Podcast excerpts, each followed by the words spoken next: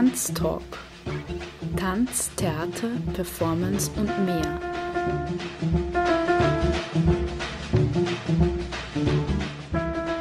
Kunst- und Tanzschaffende im Gespräch. Ein Sendeformat über zeitgenössischen Tanz.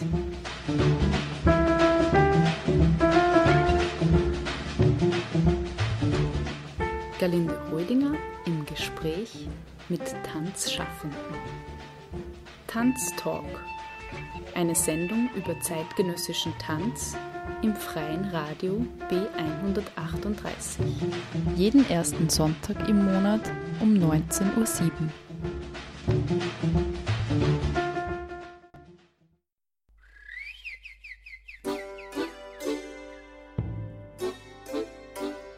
Tanztalk goes international.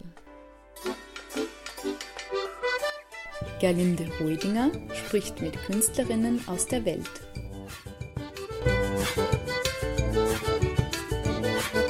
Tanztalk geht auf Reisen und lädt dich ein zu einer Extended Version in englischer Sprache. Zwei Stunden lang Let's Tanztalk Abroad.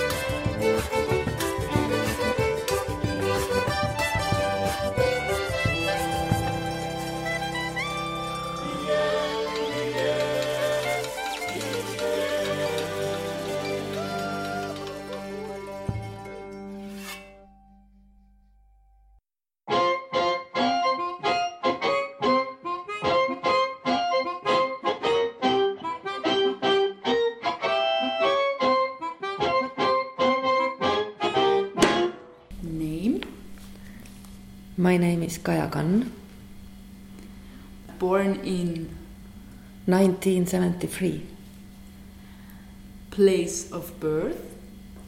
in Estonia, one small place called Vändra. Occupation.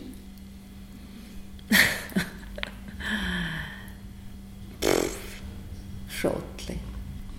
I'm practicing life, and big part of it is art, maybe artistic life.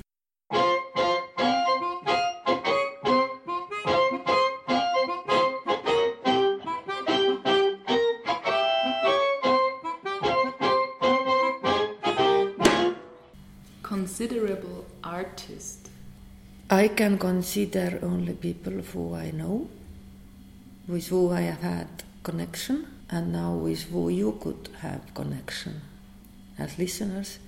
Maybe Gröt Jurak from Vienna, Mart Kangra, they are Estonians, and also two very important male artists, Thomas Lehmann from Berlin and Human Sharifi from Norway, who works also a lot in Europe.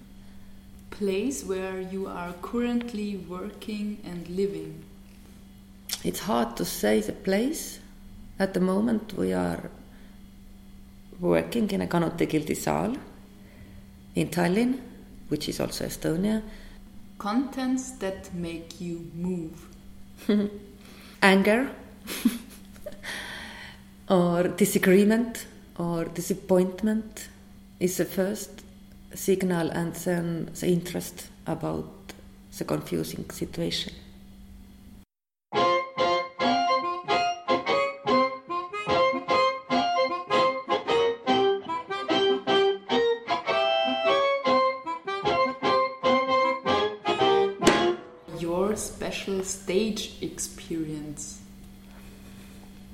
As I am a negative person, the main experience which comes again and again is bowing after the show, or if people say how good it was or how fantastic, I can't stand it. It's so embarrassing situation. I always wait for advice or to point out some negative things with what to start to work again. Then it's about future, but if it was great and thank you, then it's like ending, and I, I'm always trouble with that. Why not artistic dance?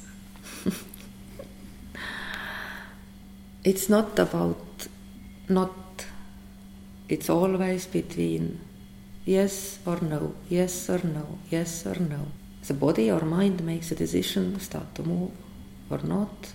Sometimes you need words to explain you better, to start communication. I love dance and moving, but it always stays in um, foggy area. And to get this connection, it can be much, much bigger and stronger with artistic dance. But sometimes you need explain more clearly what it is. That's why not.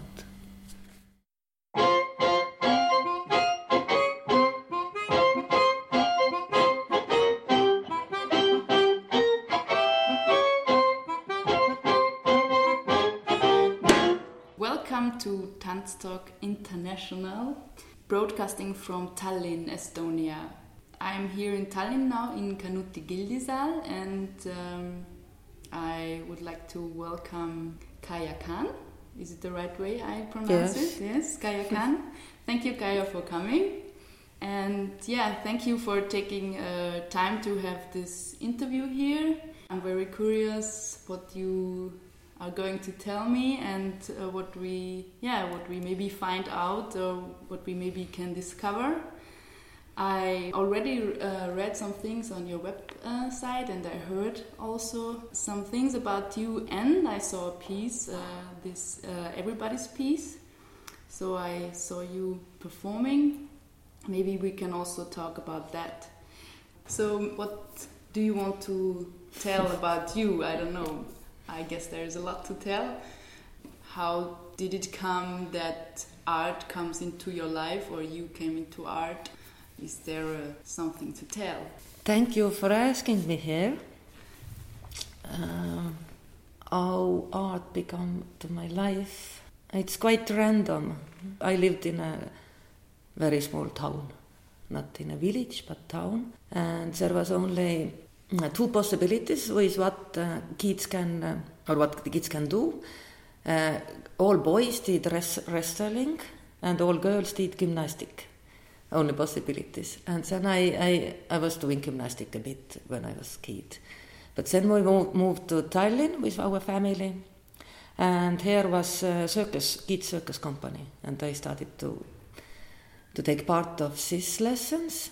And then maybe, yes, this, the art came to my life through that, that we did performances. And, and somehow we, I enjoyed this performing and traveling and making pieces but it was very like hobby. I, I was not good and it was not in a professional level. This is what I did, but uh, I didn't follow art field at all. I didn't went to theater. Our family was not interested about uh, intellectual things at all. We we were workers. We really did gardening, washing dishes. I came this way that I liked by myself. I like to do things, not to watch things which is maybe nowadays a problem already a bit that everybody wants to do. Nobody don't want to read books or watch other people are doing art. Yeah but i really didn't know what i'd want to do in my life. And then somehow i was bartender in Von Kral theater which is another theater here in tallinn. And there was a community and uh, theater people around and I met Priit Raud, who is uh, head of this Kanuti Gildisaal. And he was uh, alone here in Estonia who asked uh, international companies here. And somehow this, he needed some help or he couldn't do it by himself. And I was so interested and we started to organize it together. And then came this one moment when we found the empty space, what is now Kanuti Gildisaal, owned by city and uh, we asked all uh, dance community people that are dancers that uh, hey should we take over this house or not? Because Priit was very nicely says that no i'm not taking. I can help you. I can be the head who sign contract with city but if you want then we do it. Otherwise i'm not interested by myself And it was big discussion, and, and of course we were quite lazy and what it means, and, and it's a responsibilities that who we don't have any money, how we do it. But one moment there was maybe six people, six artists who said, "Okay, let's try it. We can always give up, but let's try it." And then I was working here without salary, and all this dance community helped me, and uh, that's how this house started.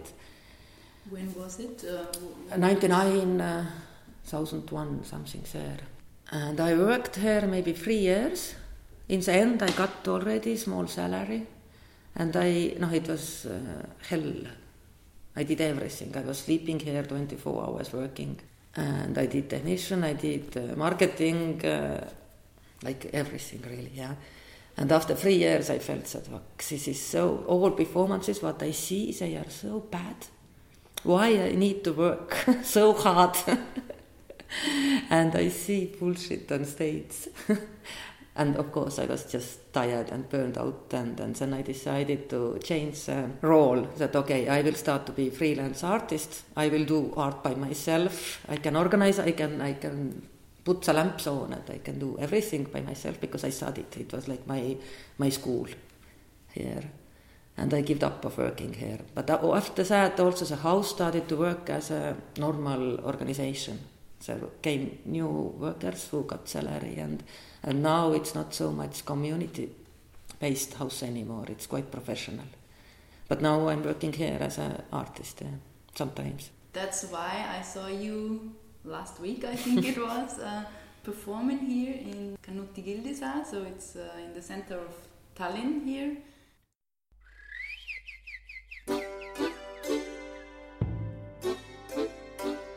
Tanztalk Goes International. Gerlinde Hoidinger spricht mit Künstlerinnen aus der Welt.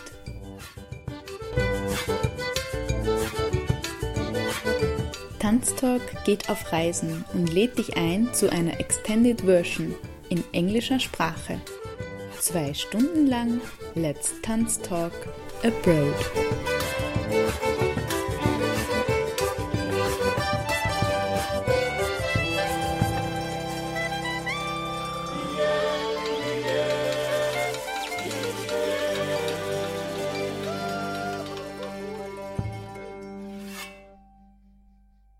Yeah, maybe you would like to tell something about this piece that was directed by Alicia Snyder. Mm -hmm. Yeah.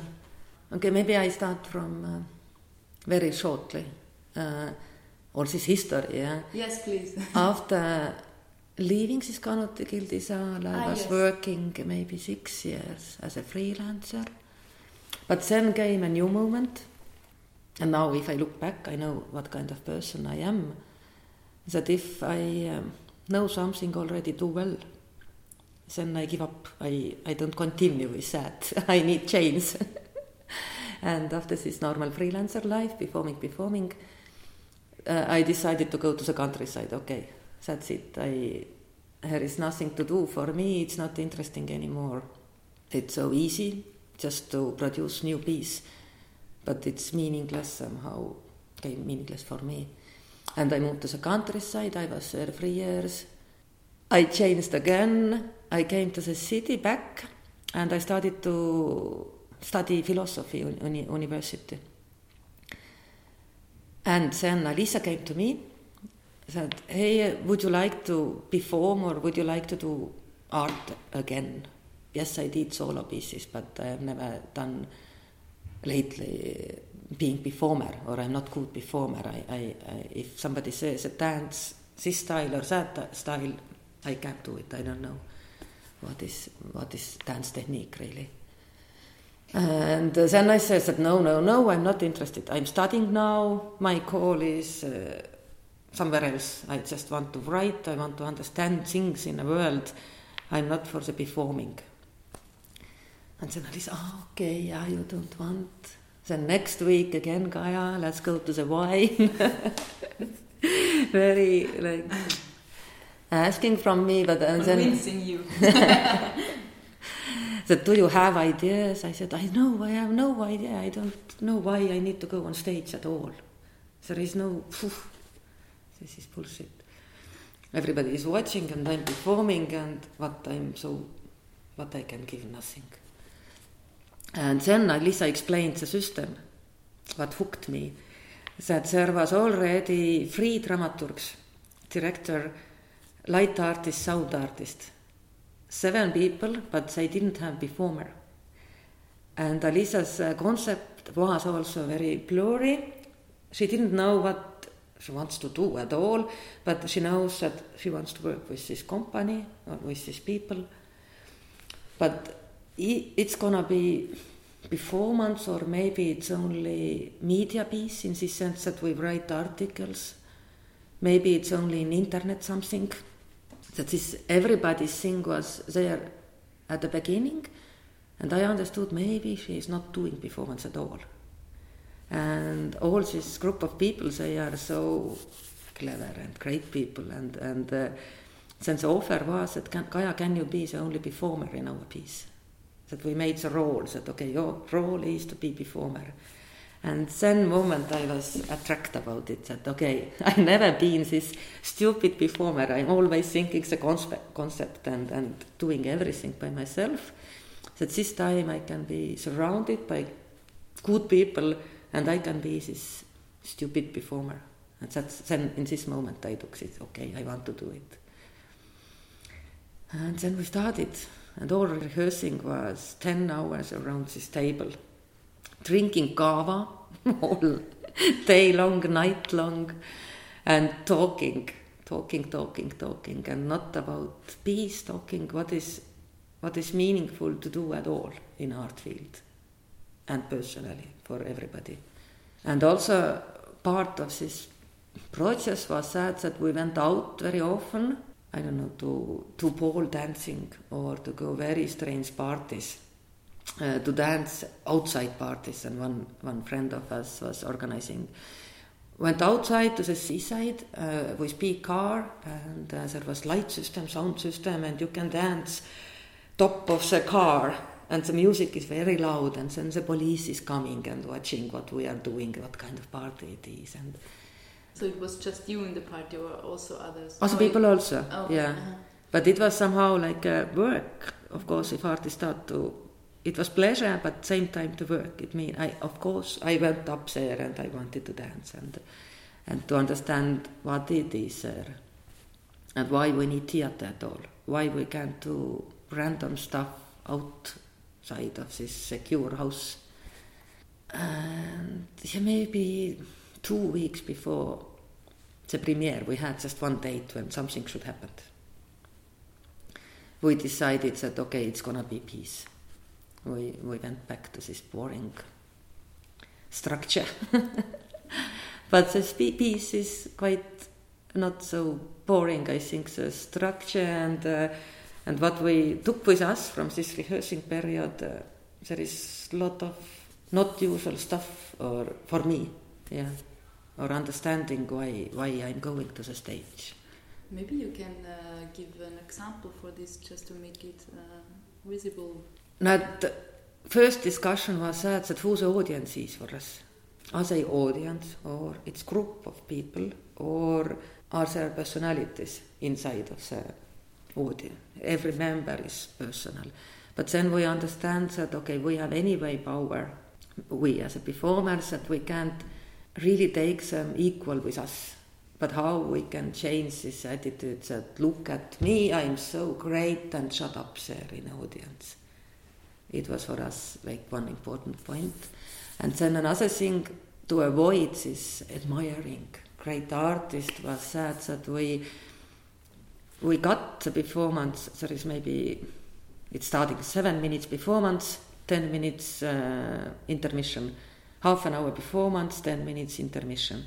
And in intermission time, they can walk around, we really did walk around, and we had bar on the stage, and, and we, we both can feel free. And maybe to compare it with something, we were with Alisa in uh, two weddings this summer and to get this atmosphere that if strangers are coming to the wedding, they have somehow responsibility about this party. They, they are not just audience looking the couple who will get married. Everybody has some kind of role to play there.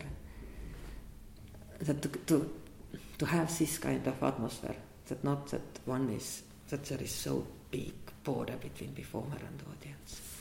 So people could, from audience, could stand up and go around and have a drink at the bar and. Uh, yes, and they can uh, make a choice: are they watching or they are going out to smoke, or they can chit chat, they can talk.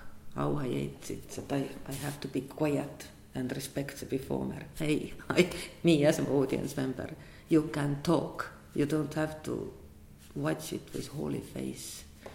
And of course, it's harder to perform or to prove yourself that hey, what I have something to say in this moment.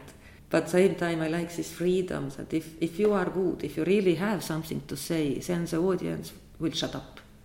And if you are just bullshitting there, hanging around, then they don't care. That this relationship is honest. And another thing, it was three hours long. And how Very people. long for performance. Yeah, for this house and compare, for contemporary. Yeah, yeah. How, how is the duration normally for one hour or hour and twenty minutes? Yeah.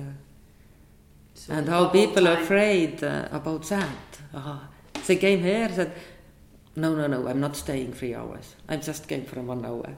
I said, "Okay, okay, feel free, do whatever you want to do. It's okay to leave. I'm, I'm, I'm not feeling insulted."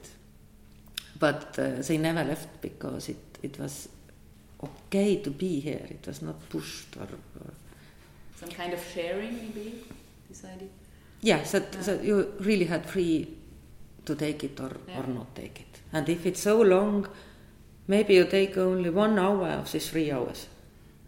But also this time when you are talking with your friend, we are uh, somehow can lead your thoughts somewhere about what mm-hmm. you are talking mm-hmm. with your friend. Mm-hmm. Ah, and in the end, there in a piece, uh, there was not that I am performer. it's only how I think during rehearsals. Yeah, I was thinking through as performer thinks, but on stage, really, there was everybody. Everybody was performing. We were quite equal. The sound guy was performing, light guy was performing. Five people on stage. Yeah, it's not my solo piece.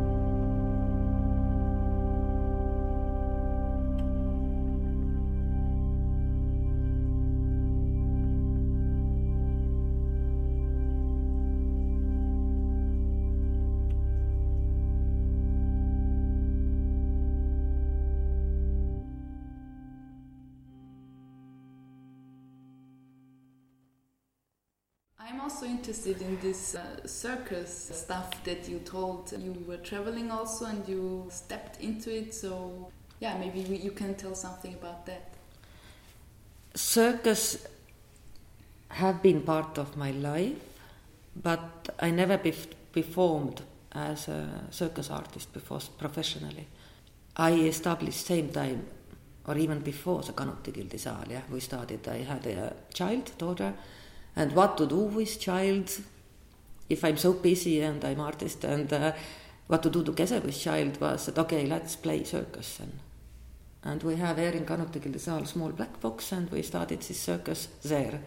And my daughter and my friend daughter and then their friends came and now there is big, big kids uh, or youngsters uh, hobby school where are uh, 500 kids taking part of this school. And we established this circus school. And I have been performing or traveling with youngsters, yeah, in the festivals around the world. And I think for me, this circus was again like starting uh, performing art. That if I'm so unsecure I have not studied anything. And through kids, uh, or directing some kind of small numbers, circus numbers, I understood that okay, how I make together this dance and theater and circus. The circus was not main thing there at all. It was just uh, performing art what we do. Yes, there are tricks, but it's performing art. But why this circus? I think is important to mention here. This our I'm quite active in uh, political, cultural, political lobby work also. I'm always saying something openly and in public. That in Estonia we have this thinking that circus is uh, traditional Russian circus. And if you say that I'm doing circus, ha ha ha, you are clowning. You, you really do it, you are not artist at all. And as I don't know what is traditional circus. I really, I'm not doing it. I don't know how to do it. And uh, how I, I have been talking about it so long that circus, this new circus, it, it is hard for, for. And all uh, foundations, and uh, I write the application again, and we are doing circus piece. And they are, no, we are not supporting circus. They answer officially to me like that. Okay, I put it public again. Here in Estonia, we have made some rules. Circus is not art, dance is. Even if I do it, if I call myself dancer, then I can get supported. If I call myself circus artist, then I can't. I do same thing. I, I, I do handstand in the same performances. But these people in office, they have thought it through somehow. Then I tried, okay, I at first I didn't give up, I called always that we do circus. But after six years, and I made one application when I called that it's body, body, body art. That kind of piece, just about words. And I got money because there was no word circus in application. And how you, of course, how you need to lie to get supported. But if they watch a piece, they don't care what it is even the politicians, they don't care. They say, oh, is so great. And uh, yeah, this is one fight what I have been doing here. And why, again, this is not that I prefer circus to dance or whatever, one is better than other, but just I think if you are, or, or me as a freelancer artist, what is most important thing for me to be freelancer, that I can point out the problems uh, which are we, we no, general problems. We, we if there is group of people, they don't think anymore. They just go with river somehow. and I can step in and say, hey, think a bit. What it is. And also with dance, we have here that should we do separately dance apartment in a foundation or should it belongs to theater? But then there is this traditional state theaters. What is better to make extra table or box for us? And i have been always against that to make extras. Hey if theater develops this way then we need to, to change that uh, what theater is, not that let's think another world, word out, yeah. So not to separate. Yes, or, uh, or not to separate, and why to not separate? Because we need to full this uh, term with uh, content, not that uh, the content is here. Let's think how we call it. You are, I don't know, you are woman woman should be like that. No, hey, let's watch, let's look how women are nowadays. Not that let's call them other way. Is my philosophy. and circus is very good example to describe that. Or, or ah, and of course you will get very a lot of enemies with that. People are so sometimes they're so tired of me. Hey, uh, can you start? Leave us alone. We just want to work. Don't question always what is what. But I think part of being artist, or maybe even half of it for me, is to question world, not to be before on stage and travel around. Just what you do and how you do it. It's simple. We all know already. Now I'm 42 years old. I know how to do perfect piece. How the dramaturgy should be to keep audience in, uh, be interested. This is boring for me, but it's already like handwork. You are not artists, and if you do that, do something impossible. but you don't know, then it's it's interesting for me. Yeah.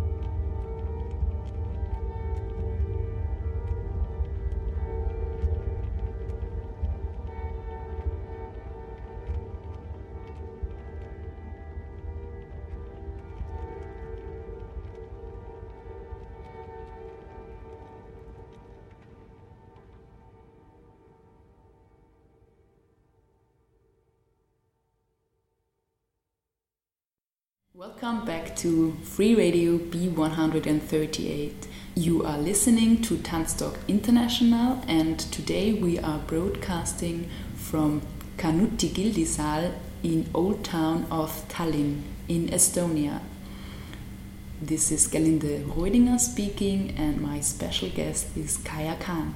I have the question now uh, with the countryside uh, because you uh, mentioned that you were uh, living or you decided to live there. So maybe you can describe a bit where is it. So now we are here in Tallinn and how far to go there, or yeah, maybe mm. you can uh, give a picture of this. Um. We talk about art and life, yeah. Tallinn is a capital of Estonia, and uh, my countryside place is uh, hour and a half to drive to the east, closer to east border, border with Russia. Yeah. Oh, there is so many things. At first, it's not my family house. One moment, uh, no, Soviet Union collapsed, and I think this kind of thinking, uh, what I took with me from Soviet time, it was very hard for us now a little bit about history again uh, when the freedom and uh, this right liberal wings came and uh, everything is for sale and everything is market. Before we had collectives. We we somehow helped each other. We did it together. In the countryside we had one tractor and this guy helped everybody around with this one tractor. And now we all have to have own tractor even if I use it only one week in uh, in a year, but I need to have it. Now we all want our things. Everything is private. And how it happened, we our government made. Uh, oh, maybe it's too big. Estonia have been free, I think, 17 years before Second World War, when we were independent country. And then we, step in, we didn't step in, occupied by uh, Soviet Union. And then the freedom time came again, yeah. And our government decided that the starting point or zero point is this when the independent country time ended. It means everybody got back what they had this time. But all these 40 years of Soviet times, we tried to forget it, that it have not been. Even if I built my house during Soviet time, they took it away because it's nothing. We don't have this time at all. And uh, it was so unfair and it was so nationalistic and so, I think, so bad choice that all these foreign Estonians who left the country, they, they say now living well in Sweden or in Canada or in Australia, they got everything back. And we who were here living in the Soviet Union, we got nothing with empty hands. And there was one generation of Estonian people, our parents, they just started to drink. They were so disappointed. All life they have built something and it's nothing now, suddenly. And now I need to start to sell myself somehow. It's not anymore this human touch. And uh, freelancers here now, and also artists, were not needed anymore. Before they were respected, and after that, uh, sell your art, art if you want to survive. And we, as a taxpayers, we don't want to spend any money to you. And it was quite. Uh, what time maybe you're speaking now about? No still uh, end of 90s beginning of 200 yeah mm. 2000 yeah. And and how i felt myself and also a lot of artists uh, they they were depressed de depressed yeah they didn't want to call themselves artists. Okay if i'm bothering you dear people business people i shut up. I don't i do my thing alone somewhere. I don't care. I don't need your tax money at all. And same time we had this competition with Scandinavian countries where artist is very well supported. and how big difference it is uh, that we want to be developed country, but we make choices totally differently. And here in Estonia, artist, freelancer artist, we don't have any uh, health security system. Yeah, it means you always have to pay your uh, expenses in a doctor. Whatever happens, you are by your own.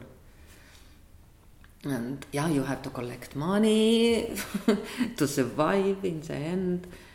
Maybe it was not the main thing, but it was a part of it. How to make myself free, independent, really independent, and not caring about uh, the system what country has. When I, I bought house at first, I thought it's very good uh, investing, that I don't pay money to bank because I don't like banks. I don't accept this system what they have. I can do my own bank in this sense that I put money to the countryside house. I just buy it. I pay. I I have we in this sense yes we have friends we have families what is come from soviet time we take care of each other and we help each other of course i didn't have all this money by myself but i paid back to my friends with five years all this money and it was very bad condition the house when i bought it quite cheap. And same time, all my friends and families, I helped to renovate it. That it's possible to prove that it's possible to live uh, without this official system, yeah, and not live badly, very, very well. I have house now. I have seven hectares of field, one hectare of forest. very rich freelancer artist.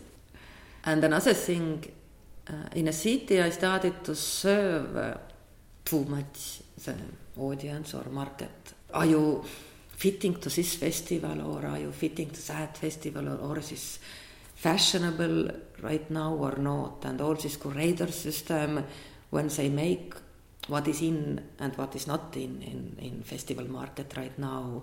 I just wanted to step out of this system. And okay, if I really do what I want, then I can be there in a countryside. My expenses are very low. I spend 200 euros per month if I don't buy anything. And I had so much time there. And what you start to do if you are so bored. it was great that you you really have your own bubble and you don't do it because they did that. That I wanted to find that what I re- what I want to say or what interests me at all. To make this bubble around myself that I'm not going with others again. Yeah, at the beginning, maybe yeah, five years, I, I, I went there and back, there and back, but then one moment I decided just that I just go there and I live this city life. And together it came that okay, I give up of my career also, that I'm not part of this festival market anymore.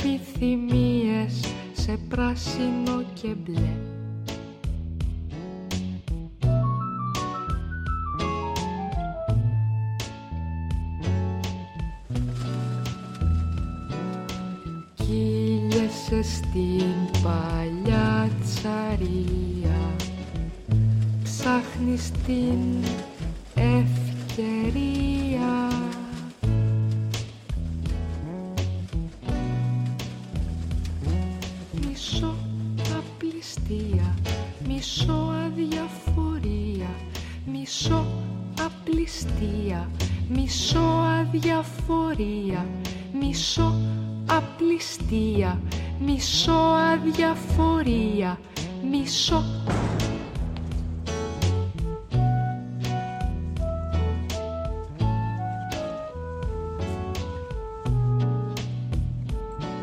Η κούρα ήταν κακιά με ασαφείς κανόνες συμπαίκτες σαν και εσάς δεν μπόρεσα να βρω. Και σας ευχαριστώ ευχαριστώ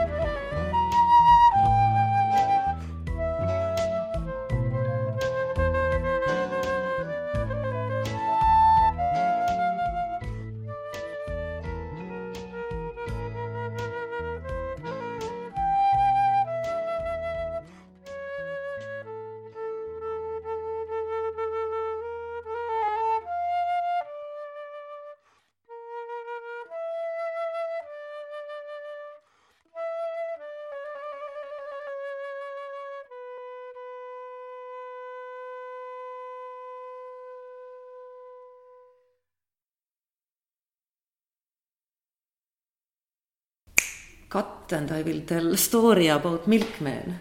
Now about life, yeah. I like gardening and I, I can do it and I grow all my potatoes and uh, carrots and tomatoes and everything there by myself. That's why I spend so few money and I can eat. I'm smoking. This is one thing what one cost that I need to spend, yeah. I had neighbor who old man, 70 years old man, who had two cows and this is what I, I really respect and I like very much when people still living with animals because they want, not because they are selling milk. This is just lifestyle. And also why I felt so good, I think my art is also like lifestyle. It's not uh, something what I sell. And uh, at the beginning, I now and then I went there, I asked the milk, it was uh, three liters of milk, one euro. And I give the money, and the guy said, No, no, no, I don't want the money. And then the one crown went, euro went there and back and there and back, and suddenly it, somewhere on a table, nobody didn't care about this one euro. But still, I wanted to give something, yeah. And then we made the system that uh, he will give me milk which is a bit old already and I can do cheese out of it. And then I, I give back the cheese to him. Okay, this is natural and this is great change. But uh, one moment I understood that I'm still, when I not lived there all the time, that I'm still like a tourist. I'm coming there when I want, when I have free time, and hey, can you give me milk? But the cow is giving milk every day, and the guy has a system how how how who will take this milk and in which day, and I I somehow like bothered him to show up whenever. He needed this stability, and I needed it somehow. I felt so bad, and I didn't there anymore. That I don't have right to ask this milk as a city person coming and maybe half a year I didn't take this milk and we met in a shop. And then the man, old man asked, hey Kaja, where you are, why you are not coming? And then I explained my feelings that I, I afraid, I don't want to bother you. And he was so straight, he said that, yes, you're right. It made me also a little bit nervous that I don't know when you come. I want to give the milk, but maybe I don't have this milk this day. That let's make a system every Monday, seven o'clock. It's your day and you are coming. And I felt so good, but then I understood that okay, it was so hard to go there every Monday if I was in a city working.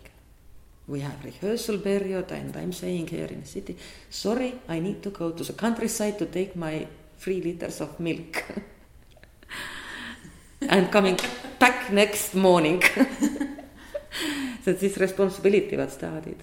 And it was one very strong thing uh, also why I started to, uh, decided to stay there. That if you want to be part of this society, I'm not doing much, but my responsibility is to be there every Monday. And then it went better and better, or, or then I feel, yeah, part of this system. And of course, artist as you are, you you start to make strange things. Even I didn't know at the beginning that it gonna be my project. But another thing what I requested for myself, not to be there more. Not it was so easy at the beginning. She said, "I'm nervous. I want my friends. I want to go away." That I do very fast my job, what I need to do, and then I go to have party in a city. But how this Monday was okay, but how to put myself there and not being nervous to go away. Uh, and I lived there alone, yeah. And the other thing was that, okay, take the picture. Every night I took the picture from uh, window, the same window corner, same place to the field. And there was with small, very bad camera, there was no great pictures, but just act that makes a picture. And I can, there was no one time when I do it, but it was at the evening when I remembered it.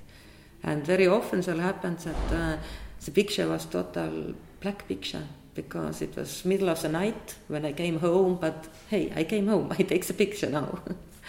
and it keeps me there and I got much more interested about it, that okay, how is this night looks.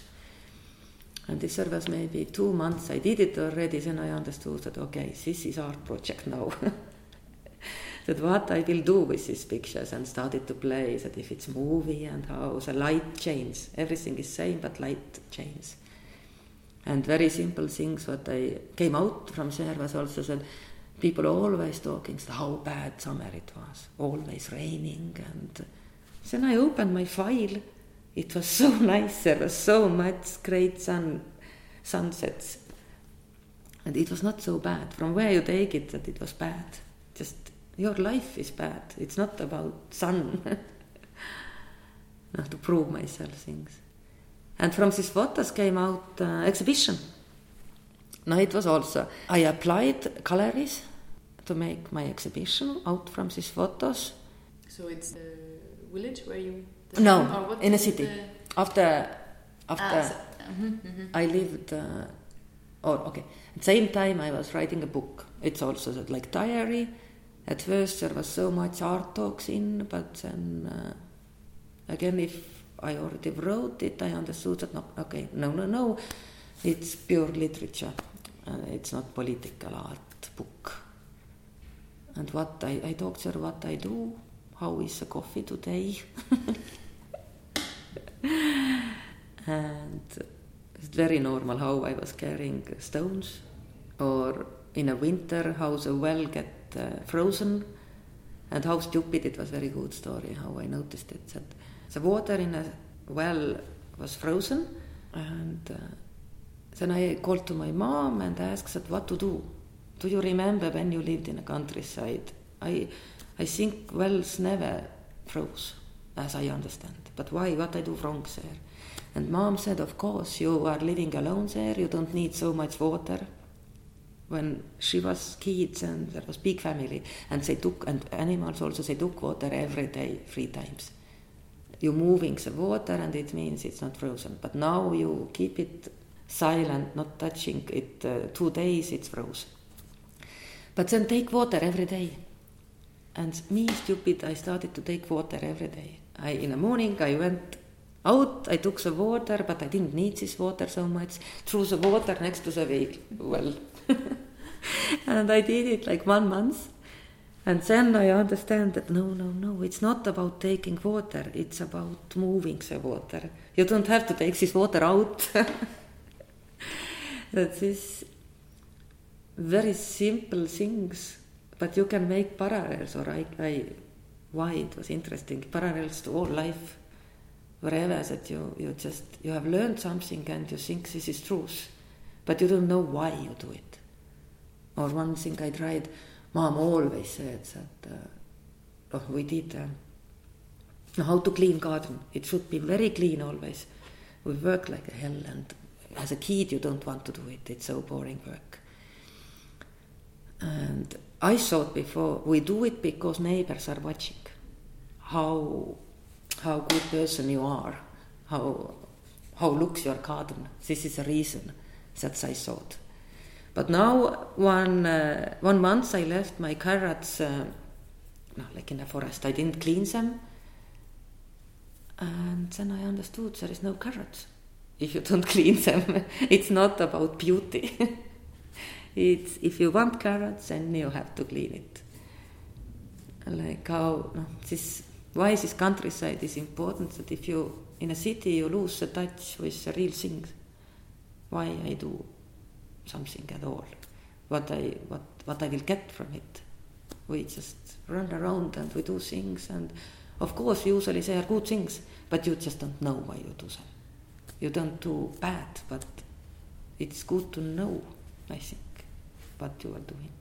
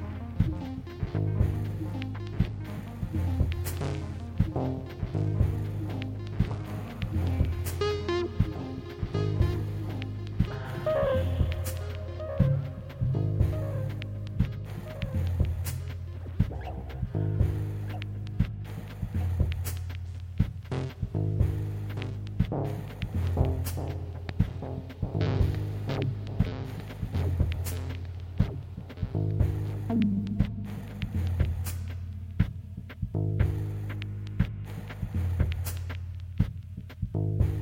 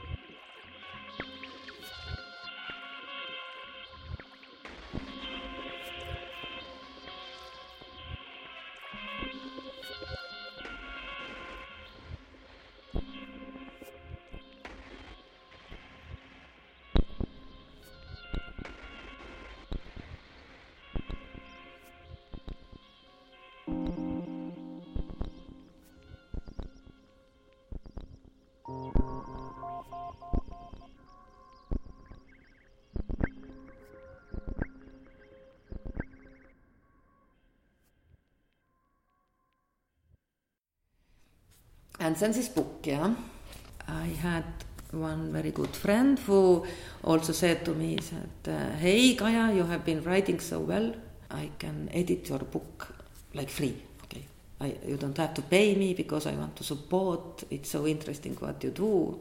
And she supported very much that she was someone that who knows something about literature. I didn't know anything. I just started to write diary. and then she edited it. There was uh, spring, summer, autumn, winter, and spring. One year and a little bit more in a book and also in a picture. How many days are in, in one year? So many pictures also. And what to do with them? Now I'm getting, like professional artist, I want to share it, show it, and then I thought that okay, I will go very high level. I come to the city for a moment and I I ask gallery spaces and real uh, publishing companies just to prove that this is something worse what I have done or not. That I'm not going this time like that, that I'm doing it by my own. And I want to prove that is it worth something or not. But all galleries uh, said no, no, no. But same time, it was in my head also that I don't want or this picture from one day photo. It's strange why to hang it to gallery also. I didn't have the idea. In this sense, it was good that they didn't take me. And the decision came uh, through that that nobody didn't want me again. I don't know what to do with these pictures. then one idea was okay, maybe I do this uh, avant-garde stuff that I just uh, secretly put the pictures everywhere in a city. And if people start to notice that, oh, okay, this is the same thing, but different light, different season, they make connection. And I don't say that this is my art piece.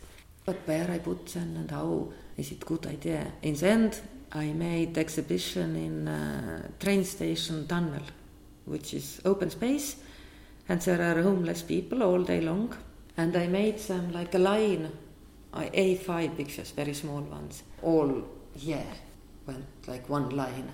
And the name of the exhibition was Who Stole a Day? Who Took a Day Away? And as I'm uh, doing performing art, what is live art, I wanted to make the exhibition also live. And I was the first one who steal one picture next day. And it was great how people started to steal these pictures and there was empty spaces and you can understand okay this is one year but here is missing one week. What happened with this one week or where it gone or what i did with my days? And in the end maybe three last days uh, there was only mark of the glue no pictures at all that it's gone. And also the concept that uh, i don't want to celebrate this holy artist image that you really can take it the art away you as a human being or, or we are equal. I'm not selling my art what i like. And then people started to send pictures again. They put uh, the pictures different places took a photo and sending them to me on facebook. Said nah look your picture is there. And the pictures are traveling yeah. I know already like seven countries where they are instead of estonia yeah or really? ex ah, expect Estonia. It was, yeah, in the end, I'm not the artist who knows right away what kind of thing I want to do during the processing thing, step by step, things coming out just like that. And now, back looking backwards, I'm very happy it came like that. That they didn't give me the gallery room, and but with book it uh, went differently. Uh, very famous publisher company asked me there right away and hey, let's publish it. And I was nominated as a best newcomer. and it was like in professionally in literature world very respected piece of art yeah. so what's the name of the book private road uh-huh. because i talk there a lot about this road uh, my private road in estonia and i think maybe against the soviet countries there is a lot of we have private roads nobody don't take care of them. And uh, estonian people are putting this uh, sign don't come here. This is private road. And again i so much hate this mark. Why not? Why you are closed always? This is my private thing. And i i made there i steal one mark which shows where to go. You have to go there this sign. And please come, come to my countryside or let's talk, let's visit each other. And private road is a name. That's why. So private road by Kaya Khan. Yeah. Yeah. Just if someone wants to Mhm. buy. So you can buy it. But you can't. Uh, you, uh, it's in Estonian. Okay, but for book, why this was also very interesting because as before I know I knew all systems which are here in uh, in Estonia connected with performing art, but now I know already how artists work and uh, writers, and I understood how well we are living in a performing art that artist, visual artist, or they they can apply money only for expenses. Nobody don't pay them to have uh, art somewhere in a gallery. It's your responsibility if you want to show it. It's okay. You are famous, you sell your art, but contemporary art is not for sale. And also books. I needed to pay half of this uh, expenses by myself in performing art, I never pay myself to perform. And then I understood also that we are inside, we're swimming in a cold air, cold, yeah. That looks the other side of the paper always, and you start to respect the possibility. Here in Kanuti Gildisaal, we are coming here, we are talking, this is like our room. Who pays for this room now? Somebody pays it. Artists don't have these possibilities, visual artists uh, and writers about this I collected money for the exhibition and uh, and book Hooandja. This is a system what is I think well known in Europe also that uh, you put your video up and uh, people can support you Ah, by the, yes they pay to the bank and bank sends if it's full then bank sends money to me. Mhm. No, I tried that. It was quite big amount of money comparing with others in Estonia. What I asked, but the result again, it was test. I'm only testing and experimenting things. was that that again my family, my friends paid the money. Why I need this bank or uh, this system? I can just talk with my friends and collect this money. And there is so many people who really want to support me. And I think it's not about me, it's about all as artists also that it's not great to ask money from your mom, but if you if your mom sees that you are really working, you are doing important things, then you don't have to ask this that ah give me money, but you can talk about your art and they ask from you, do you need help? And it's working like that. In this sense, I believe in world that it's possible, and I got this money.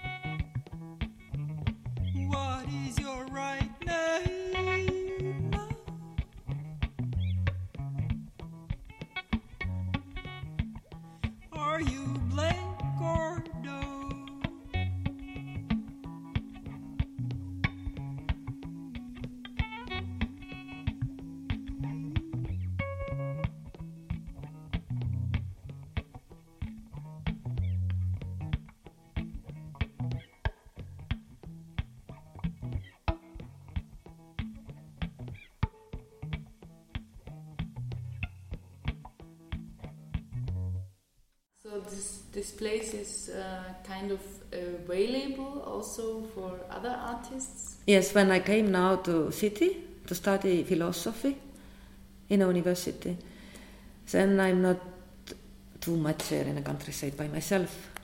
And what I understood and what is rule, main basic thing, the house dies if nobody is not living there. It's not only people dying, house dies same way. And at the beginning I had their cat also, and I didn't want to take cat to the city. And then I called up just uh, said, "Hey, my house is open for artists as a residency place. They can do there whatever they want. They don't have to show anything. They even don't have to make art." And when I, with my friends, we talked through what can be the rules. Then there was one thing that even if you are mom and you are tired of your kid, just it's very good reason. Come to my countryside and be there alone, think about things, or just sleep. It's quiet. It's great to sleep there, and then go back to the city and live your life. Only I have said no to one application because she wanted to be tourist because there are so great places around my house. And then I said no, sorry, not for tourists. And the rule is that I'm not asking money from them. They can use my wood for heating the house. And also they spend a little bit electricity. But my benefit is that uh, somebody is there and my house is not dying. And they take care of it, yeah. They, they clean. Animals, uh, wild animals are not coming in to live to my house. we can keep them a little bit more far. And uh, some foundations have been turning to me and also cultural ministry that uh, hey this is so great idea would you like some kind of support or hey you can apply from this place these nordic countries they have so nice uh, residency support if you do it but now i'm like revolutionary and pioneer that no i'm not asking money i want it to be free of rules what the big world has. I can make my own rules how I want with artist. And the question which always comes with artist, but if we give you money, or if I give you the place, what I will get? No, I don't want anything. The artist can produce nothing. This is main thing for me. And I know how good it was there. If you are really alone, there is no company around you, you can just be, the brain will come more open.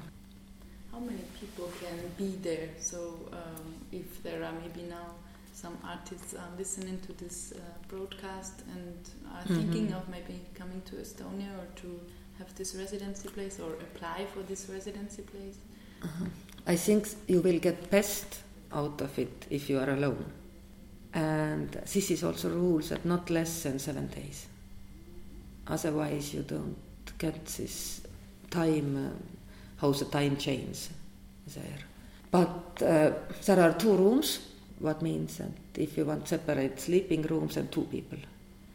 But there have been company also lately, there was four people, like two people in one room, sleeping two people in another room, and big kitchen where you can work. At the summer I have a studio, which is old barn, barn where animals lived in Mhm, before. mhm. And there I changed the roof and floor is now new. It's uh, six to ten meters empty space with roof. But you can't use it in winter, it's cold. But in summer uh, we have done the rehearsal with company and you can really build up the sound system and to, to do some dance even or some movement. This summer, uh, another dance organization in Estonia, Estel, uh, asked me that they have a young artist doing their first production and they would like to send them to my residency, my countryside place. That, that they also appreciate that, that uh, they have to be together and communicate and, and bring the water together, do some normal stuff together, and they will get know each other better through that. And uh, is it possible?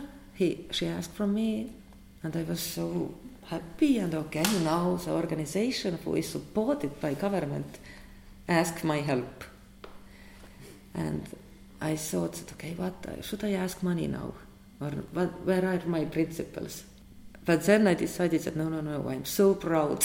I can support government also if they want. but there was a lot of uh, thinkers said to me that no, Gaia, you are wrong now. Now you are like, uh, I don't know, like king. Now you are too arrogant already.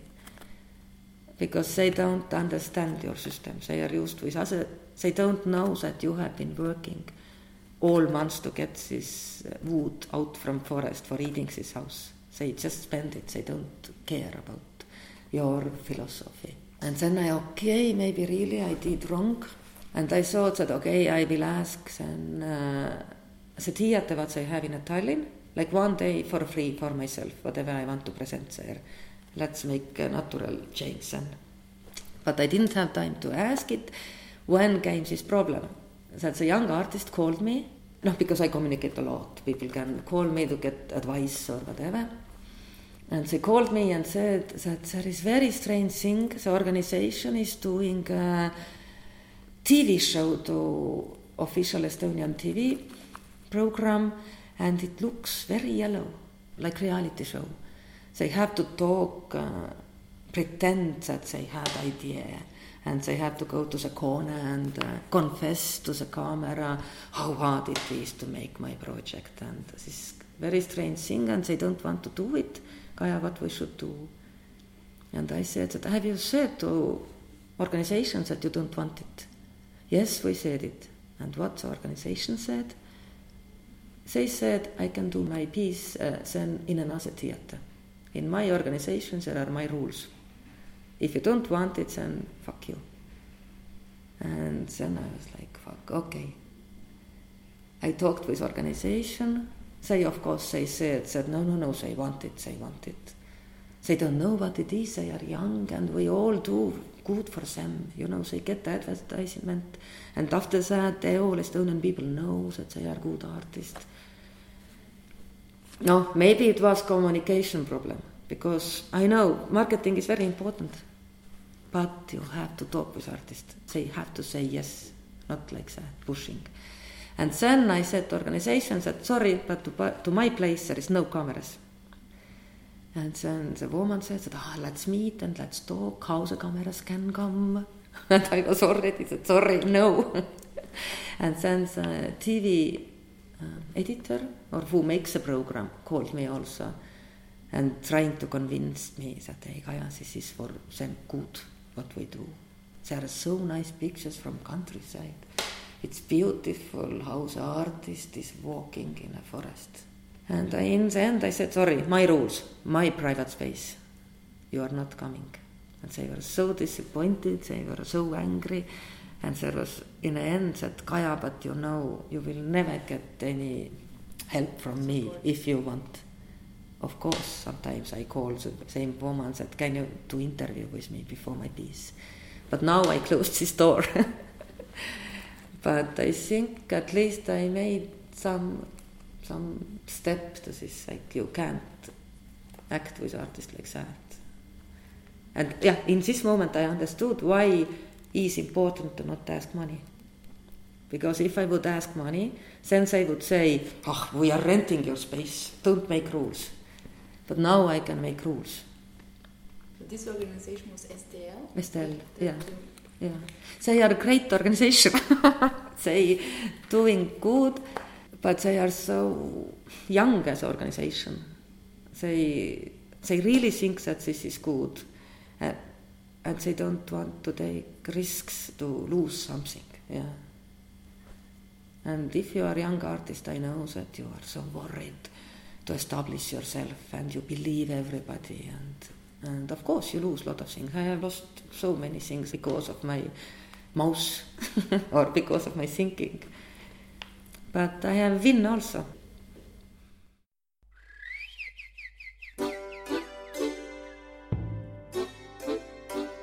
Tanztalk goes international. Gerlinde Hoidinger spricht mit Künstlerinnen aus der Welt.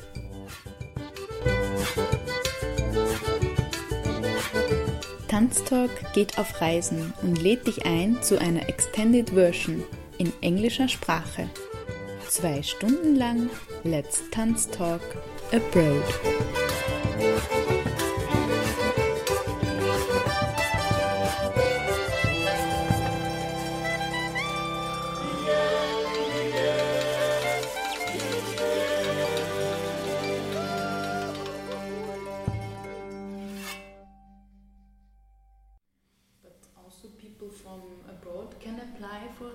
Residency. I just now Yes, everybody. Everybody can apply, and, and I have not, uh, how the word goes, mouse to mouse again, I am not advertising it very much. But now, uh, one Ecuador visual artist, painter, is coming uh, for three months, beginning from uh, December, yeah. And uh, I was so afraid. Uh, at first, I don't know you. Maybe you are a freak. I don't, I don't know anything about you. And also, do you know what is winter in Estonia? Do you know what is snow? And you are alone there in a forest. You don't have car. You have to walk three kilometers in a storm, snowstorm. It's cold. But then he said that he have been in Finland. He knows what is winter. And it was first time when I asked also C- CV to understand a bit who he is. I have never had three months long residency. But when he wants, great. Then he needs it, I think. I hope. No, but this is also, I don't want to take responsibility of this artist also. To, to, I try to explain it in a head that uh, you are there by al- alone, I don't help you. No, or of course I help if you are in a trouble, but I'm not taking care of you in this sense. You're not there to To serve you, Uh, yeah. Uh, this is also, I, I have been uh, spending one night with every residency. This is interesting for me, or what I really want to do, to make first sauna or first day together, first night together, and in the morning I'm leaving. Just to talk with, to get know people, how they, what they think and what they do. But now, okay, this is my personal also that I'm a lonely woman. Lonely, is it? It's not sad. I'm I'm living alone, and my daughter is already twenty four years old. And maybe this is also that I like people around myself. I like privacy also. But now I have uh, possibilities to grow a family, not through the blood, but through ideas, maybe. Yeah, missing people around me. and what was great at the beginning with residencies, spending the night, how I understood that in a city, I, I see them, they are so hipsters and they are so cool, this young generation. And I a bit afraid of them, or maybe sometimes I'm even, ah, you are nothing, you are just posing here. But then when we are together, two of us in a countryside, then I see how normal he is, how simple, how we can talk about same things. Somehow this environment takes all this posing away. We are just same human beings and there are possible to talk and afterwards in a city if we meet or I, I go to the exhibition, I know already that I'm not taking this city life so seriously and he is not taking it also. It's needed to do here, it's okay, but we know this is game, this is not real thing. And then I don't make my no, the bubble bigger in my head. Oh, I hate all these career builders.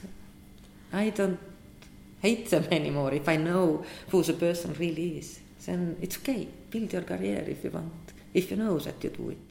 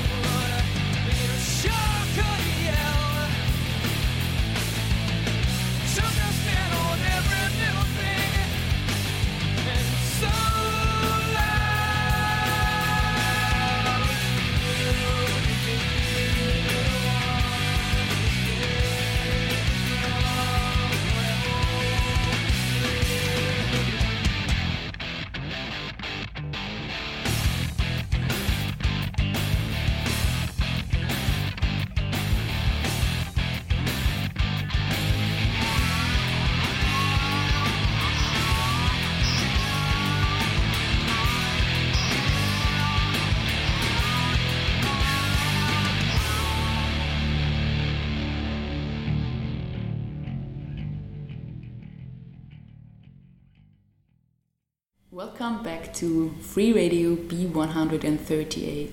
You are listening to Tanztalk International, and today we are broadcasting from Kanuti Gildisal in Old Town of Tallinn in Estonia. This is Galinde Reudinger speaking, and my special guest is Kaya Khan. Yeah, maybe again, this when I started to work in Kanuti at the beginning. From where I, I'm always, or people are asking also that how you are so brave to do these changes or things, and you really do it in your with your life.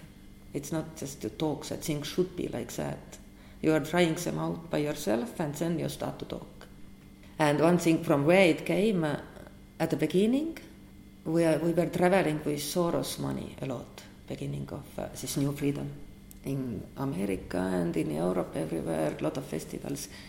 We didn't do good art, but we are we were newcomer contemporary dance country, and that's why we had this possibility to travel so much and get know people. And also here, the festival, a lot of producers came here, and uh, but somehow it was so sincere the system at the beginning that I can really talk with producers because I I'm not even artist. I'm just a person from Estonia who is interested. And they they were not coming here to the market to buy something.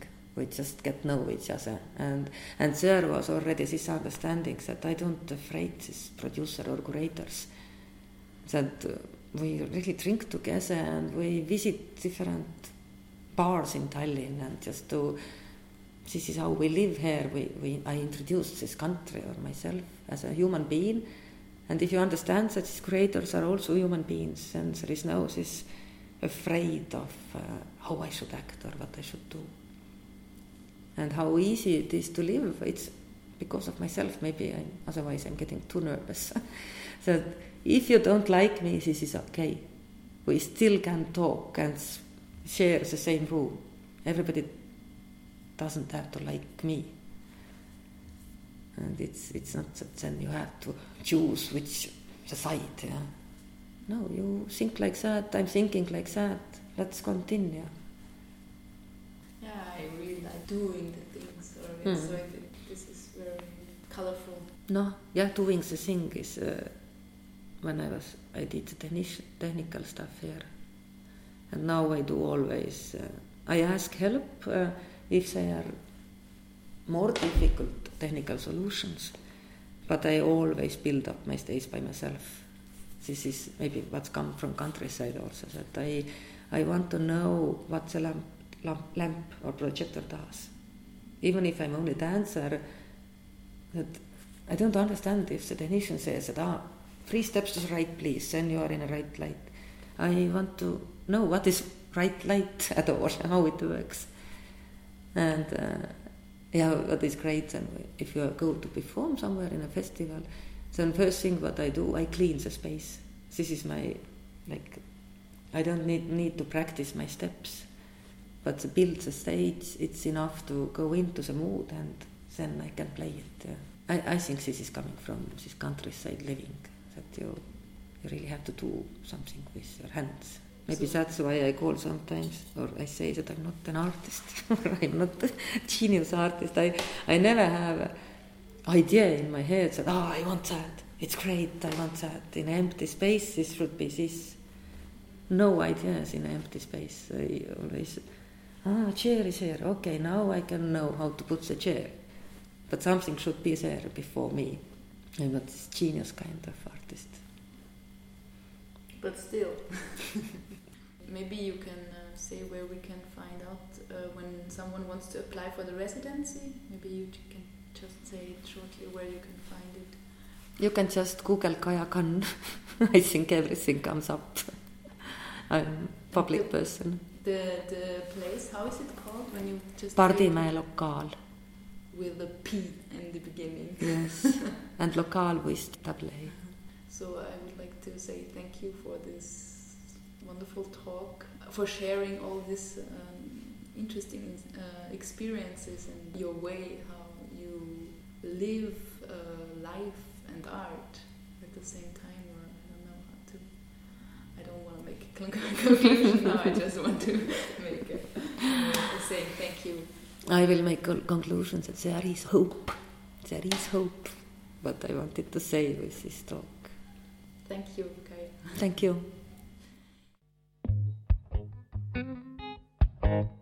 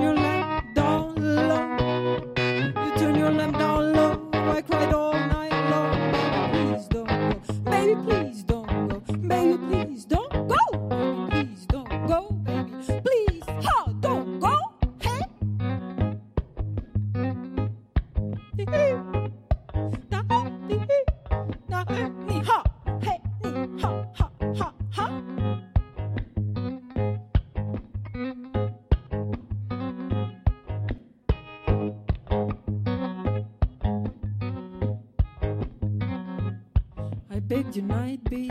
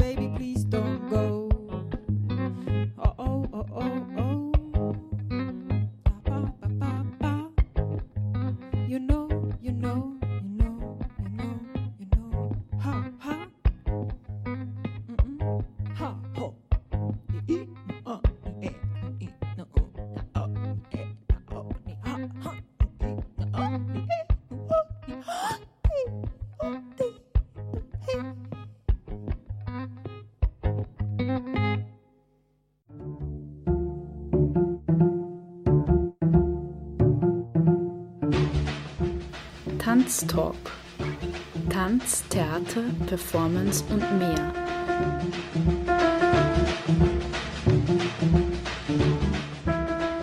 Kunst- und Tanzschaffende im Gespräch. Ein Sendeformat über zeitgenössischen Tanz.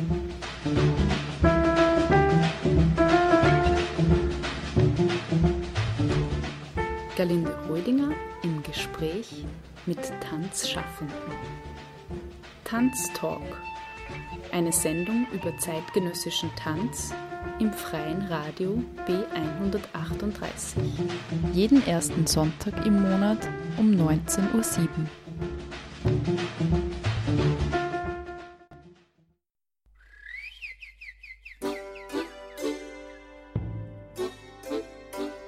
Tanztalk goes international. Gerlinde Rödinger spricht mit Künstlerinnen aus der Welt.